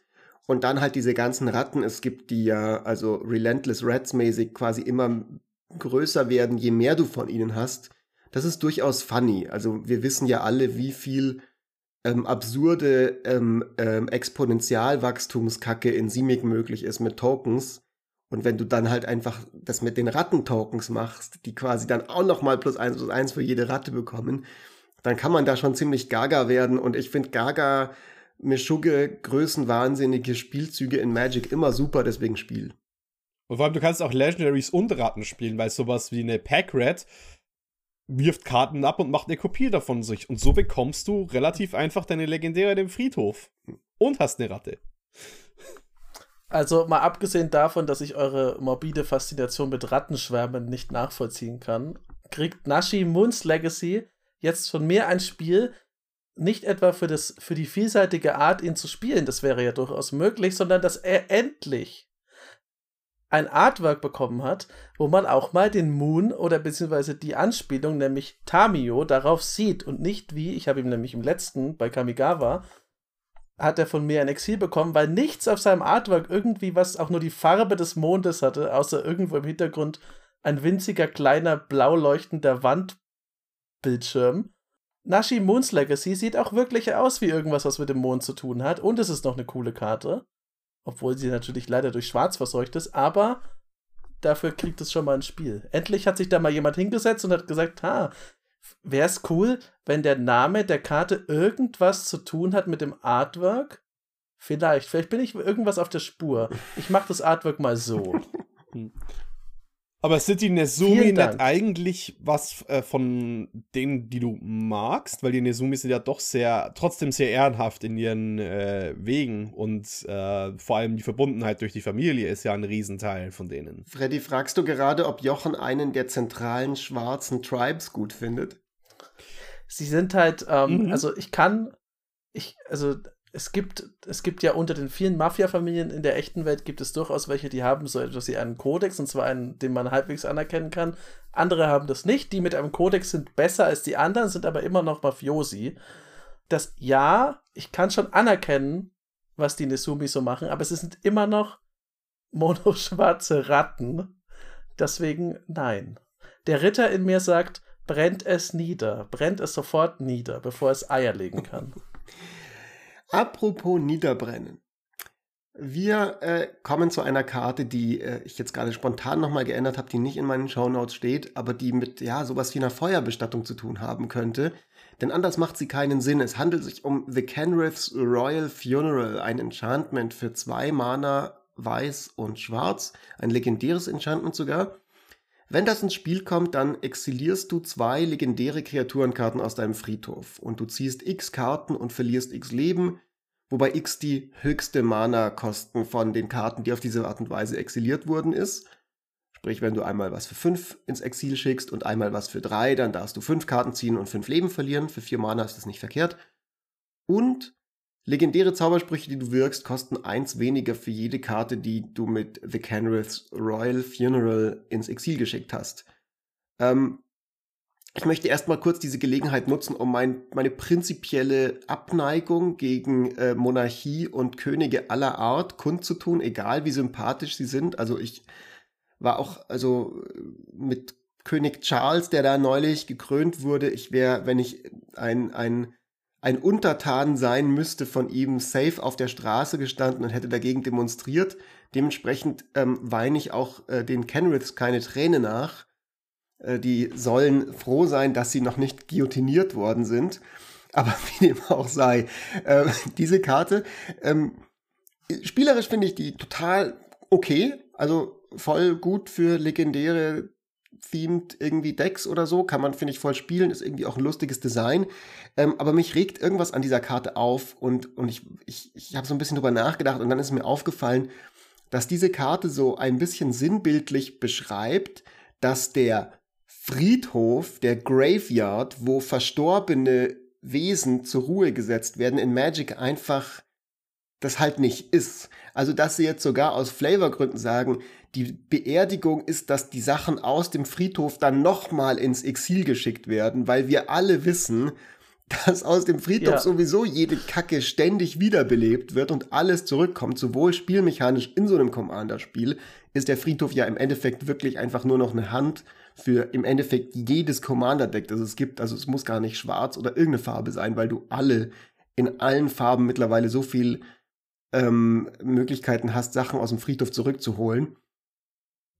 Und, und dann aber natürlich auch irgendwie von der Lore her, weil halt, wie gesagt, ständig wird alles, alles, alles, also auf Lore-Ebene macht die Karte nicht so ganz Sinn, weil wenn es eine Beerdigung ist, dann sollten sie eigentlich in den Friedhof gehen und da zur Ruhe gesetzt werden. Man könnte jetzt sagen, okay, es ist irgendeine Feuerbestattung oder sowas, aber das reicht nicht aus. Flavor Exil für diese Karte und außerdem äh, Eat Monarchy Everywhere. naja, aber tatsächlich ist ja für Magic the Gathering das gleiche angesetzt. Wenn du Nekromantie hast, dann ist der Friedhof halt tatsächlich auch in der Welt, ja, was man halt Nekromanten verwenden können. Man kann es regulieren, aber nie ganz weg. Ja, genau, aber ich meine, also wenn man, man sich die Artwork anguckt, die sind da aufgebahrt, die Leute trauern um sie, also es ist eine Begräb ein Begräbnis, also offenbar kommen die dann doch in den Friedhof, also wohin denn sonst? Mausoleum. In dem Fall kommen, kommen sie ja in der Gruft tatsächlich. Das, äh, ja, also, okay, Gruft ist auch ja, nur ein Friedhof für Bonzen. Und was macht, und was macht eine Gruft? Vielleicht von Tormod Dinge ins Exil schicken. Ah, okay, gut, ja, okay, dann macht alles Sinn. Dann macht alles Sinn. Ja. Nee. Das ist, äh, Freddy ist nämlich unser holistischer Meisterdetektiv. Ja. Nee, aber äh, äh also Flavorgründe kann man sagen, wie man es möchte. Ich fand's cute äh, dass die Karten dann ins Exil geschickt wird und so, ah, die, die zwei Legend äh, legendären Karten sind dann ein paar und dann wirst du belohnt dafür, dass du sie bestattest. Ähm, ich mag die Karte nicht wirklich, weil ich einfach. Wie, wie, kann ich das am besten sagen? Der Grund, weswegen ich die tatsächlich nicht mag, ist halt einfach, weil ich das Artwork hässlich finde. Ich finde es tatsächlich extrem hässlich einfach die, äh, wie, wie diese Karte dargest äh, dargestellt ist mit diesem Spot, mit diesem The Es ist dieses scheiß Theater-Spotlight. Dieses dumme Theaterlicht, das mich so rausnimmt, wenn ich diese Karte sehe, wo da von oben in der Mitte kommt. Jetzt weiß ich, was es ist. Dieses Kack-Theaterlicht sieht so nach einer Inszenierung und Staging aus. Und ich denke mir jetzt gerade einfach nur, wer ist die Person, die da oben mit dem Scheinwerfer auf das Grab leuchtet? Und im Namen des Commander Kompass entschuldige ich mich bei allen Leuten, die gerade einen Autounfall gebaut haben, sie, weil Freddy ihn auf einmal so aus dem Nichts ins Ohr geschrien hat, während sie sich den Podcast angehört haben. Ähm, gut. ist immer auf eigene Gefahr. Jochen, was sagst ich, ich, du? Es, es, es wirkt einfach nicht real, die Szene. Punkt. Also, ähm, da die Kenrith-Familie ja wirklich äh, für Adrian die sind ja mehr als nur Könige, weil das ist ja, also er ist ja der Oberkönig von ganz Eldraine.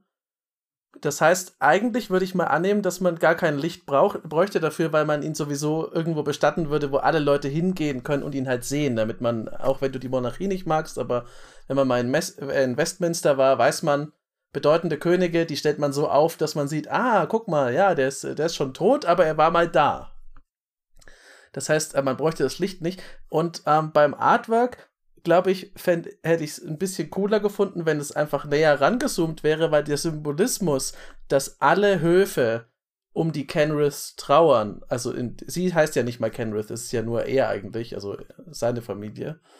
Das sieht man ja an den Schwertern, die außen drum gestellt sind. Und ich finde, das ist eigentlich, das hätte schon gereicht, so an, hier guck mal, ähm, die Ritter verneigen sich vor, vor dem Königspaar ich finde die Karte ansonsten eigentlich ausnahmsweise mal ganz witzig. Ich weiß nicht, ich finde die. Ich finde das interessant, dass, ähm, dass das öffentlich, das öffentliche Begraben, das öffentliche Begraben von Dingen offenbar der einzige Schutz ist von Nekromanten, den es gibt, weil da weiß man auch, wenn es weg ist und kann direkt einen Schuldigen suchen. Ja, also ich meine, wenn jetzt natürlich irgendjemand hinter meinem Haus ein Katzengrab aushebt und das dann geöffnet wird, das fällt mir ja gar nicht auf. Aber wenn jetzt, ich bleibe bei Westminster, wenn jemand alle ähm, toten Könige aus der Westminster-Abtei sich in nekromantischer Absicht zu eigen macht, wird es innerhalb sehr kurzer Zeit auffallen. Und vielleicht geht es deshalb nicht.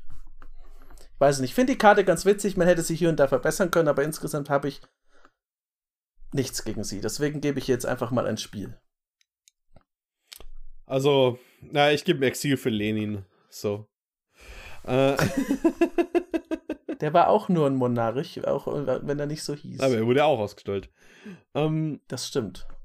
Aber ich meine, er fällt auch unter Fritz. Äh, ja. Unter Fritz, fuck these people. Alle, alle, alle Regierenden, die sich auf irgendwelche obskuren Konzepte berufen, bei denen ich kein Mitspracherecht habe und die ich nicht wählen konnte, ähm, bin ich dagegen. Ähm, ich weiß nicht, weil ich werde noch auf einen äh, Exil nehmen. Soll ich zuerst oder Jochen, du? Mir ist Bums eigentlich. Also ich habe noch ein bisschen was Positiveres. Ja, da, äh, mach erstmal du Dann mache ich, noch, äh, mach noch ein kleines Exil. Tatsächlich, tatsächlich nur ein kleines Exil. Äh, für Niv Mizzet Supreme. Und jetzt insert Base Boost Supreme Memes hier. Äh, er ist ein Wooburg 5-5 Drachen-Avatar mit Flying, Hexproof vom Monofa Monocolored und jede Instant oder Sorcery äh, in deinen Friedhof, die genau zwei Farben hat, bekommt Jumpstart. Und mit Jumpstart darfst du diese Karte aus dem Friedhof casten, indem du eine andere äh, Karte von deiner Hand discardest als Bonuskosten. Und danach wird sie halt geexelt. Das ist quasi sowas wie Flashback. Und wenn man meinen geringen Enthusiasmus nicht entnehmen kann, weswegen ich die Karte nicht mag, das ist, weil es ist der generischste Fünffarben-Commander, den ich seit langem gesehen habe, im negativen Sinne. Er ist halt, ja, mach Instant und Sorceries mit genau zwei Farben.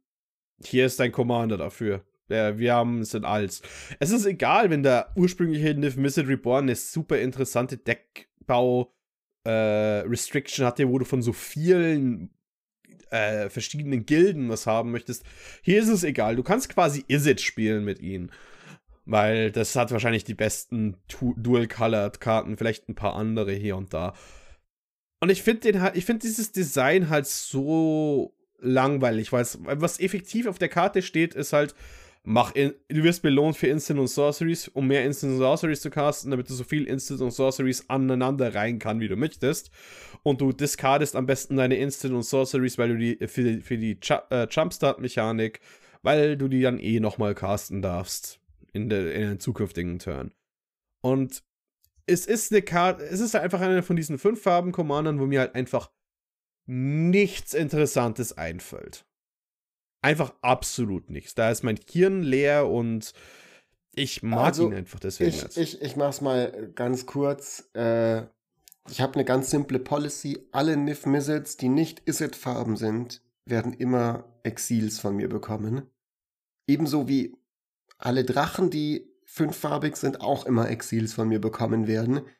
Äh, bei Niv Mizzet regt es mich besonders auf, dieses, diese Verfünffarbigung von, von Drachen in Magic. Und also lass doch den Nifmizzet einfach in Izzet-Farben sein. Das hat mich schon beim letzten aufgeregt, das regt mich immer noch auf. Mir sind die Flavorgründe dafür wurscht.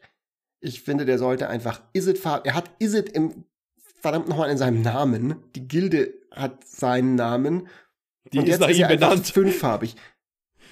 Das will ich nicht verstehen, ich will gar nicht drüber nachdenken und ganz allgemein nervt mich das, dass es immer Farben in allen, äh, Drachen in allen Farben gibt, weil dadurch werden die entwertet so. Das wird irgendwie so kommodifiziert. Dieser coole Kreaturentyp Wizards hat halt irgendwann in der Marktforschung erkannt, die Leute mögen Drachen, deswegen gibt's die jetzt nicht mehr nur in Rot, sondern in allen Farben. Und ähm, das ist einfach, das, das ist einfach, das ist wie McDonalds irgendwie. So dadurch werden die einfach wertlos. So früher war das mal, dass Drachen irgendwas bedeutet haben und jetzt sind sie einfach nur so die nächste billige Franchise, die in jeder Farbe einfach einem hinterhergeschmissen wird. Und das zeichnet sich vor allem halt bei den fünffarbigen Drachen aus, deswegen Exil. Waren Drachen also auch wie das alte McDonalds? Und habe ich was verpasst, dass das alte McDonalds mein Geheimtipp war für Konnoisseure? Ich, ich, ich, ich, erhebe nicht den Anspruch darauf, dass diese Analogie bis ins letzte Detail funktioniert. Okay. Gut. Äh, gehen wir, nehmen wir einfach an, es gab eine hypothetische Vergangenheit, in der ein McDonalds an einer guten Stelle in einer Stadt auch einen äh, Michelin-Stern hätte bekommen können. Weißt du was? Äh, das Restaurant wurde aufgekauft und ein McDonalds wurde draufgebaut. Vielleicht. Ich gebe Nif Mizzet ein Exil, weil die Nif Mizzet Artworks immer uncooler werden. Mit jeder neuen Iteration ist er weiter rausgezoomt. Irgendein Drache. Er sah schon in seiner ersten fünffarbigen Inkarnation blöd aus. Jetzt das ist einfach, ich finde das Coole an Nifmisse, dass er diesen, dass er diesen Kragen hat, diesen blau-roten, das sieht man jetzt kaum noch, weil es immer ungefähr ist, als ob man ihn mit einem Fernglas aus 80 Kilometer Entfernung sieht, oder dann ist es so nah dran, dass man nur noch diesen blöden, äh, dieses, dieses Brandzeichen äh, von dem Gildenpakt Doch, man darf das nicht sehen, weil dieser blau-rote Kragen ein Beweis dafür wäre, dass er eigentlich in Izzet-Farben sein sollte. Und Wizards so will das silenzen. Ja Wizards hat, ja. will, will ja. Geschichtsklitterung und Revision betreiben und vergessen und will, dass Leute vergessen, dass diese, dass der überhaupt jemals der Izzet-Parun war. Der hat doch immer schon allen gehört. Naja, naja, nee, jetzt schau dir sein vorheriges Artwork an. Das werde ich defenden.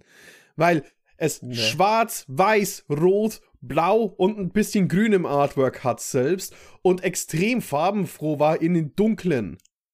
Der sieht nicht aus wie der fünffarben Nifmisse. Der ist einfach wieder der normale, nur dass er trotzdem die fünf Farben hat. Gut. Ja, ich bleib, also wie gesagt, mir gefallen die Artworks immer, immer weniger, von dem deswegen ein Exil. Vielleicht kommen wir äh, nochmal weg von den Rants zur letzten Karte von Jochen und, und finden einen schönen Abschluss für heute. Wir kommen zu einer Karte, wo ich gleich mit dem Artwork anfangen kann. Die gruselt mich immer schon, seit ich die das erste Mal gesehen habe. Jetzt ist, also da hat sich was zusammengetan aus Strixhaven und ist jetzt auf einer Karte. Ähm, Plark and Nasari. Bevor ich sage, was die Karte macht, ähm, Nasari hat schon immer dieses, diesen Ifrit und hat schon immer dieses rote Kleid an mit diesen weißen Rüschen. Das fand ich schon immer, das ist, sieht, also das, ich weiß nicht, mein Gehirn schafft es nicht auf Anhieb, das zu erkennen, dass es Rüschen sind. Jetzt nach der Phyrexianer-Invasion ist es noch schlimmer, weil es aussieht wie diese Phyrexianer, die immer überall diese Backenzähne dran hatten. Okay, aber es kann ja gut sein für Nasari, wenn sie die Leute ab, wenn sie die weggruselt, links und rechts. Plag und Nasari, eine monorote Kreatur. 5-4 für 5 Mana, also 3 und 2 Rot, ein Ork Ifrit und die sagt, zu Beginn deines Upkeeps schickt jeder Spieler die oberste Karte seiner Bibliothek ins Exil, so lange Karten davon ins Exil, bis sie eine Non-Land-Karte haben. Ein Gegner wählt aus diesen ganzen Kartenstapel, der da ins Exil geschickt wurde, eine Non-Land-Karte aus. Du darfst dann bis zu zwei Zaubersprüchen äh, spielen, die nicht ausgesucht wurden. Und du musst dafür kein Mana bezahlen. Das liest sich kompliziert. Ich glaube, es ist was. Ich musste direkt an Fritz denken, als ich die Karte gelesen habe, weil du bist äh, jemand, der diese Mind Games mag. Ich werde ungern Opfer davon. Ich glaube, ich würde es gerne veranstalten, dieses Mindgame-Fest. Ähm, sonst stehe ich immer ein bisschen davor und weiß nicht, wie ich mich entscheiden soll, warum ich auch oft ausgewählt werde hm. für diese Art von Spielchen. Aber ich finde die eigentlich ganz witzig.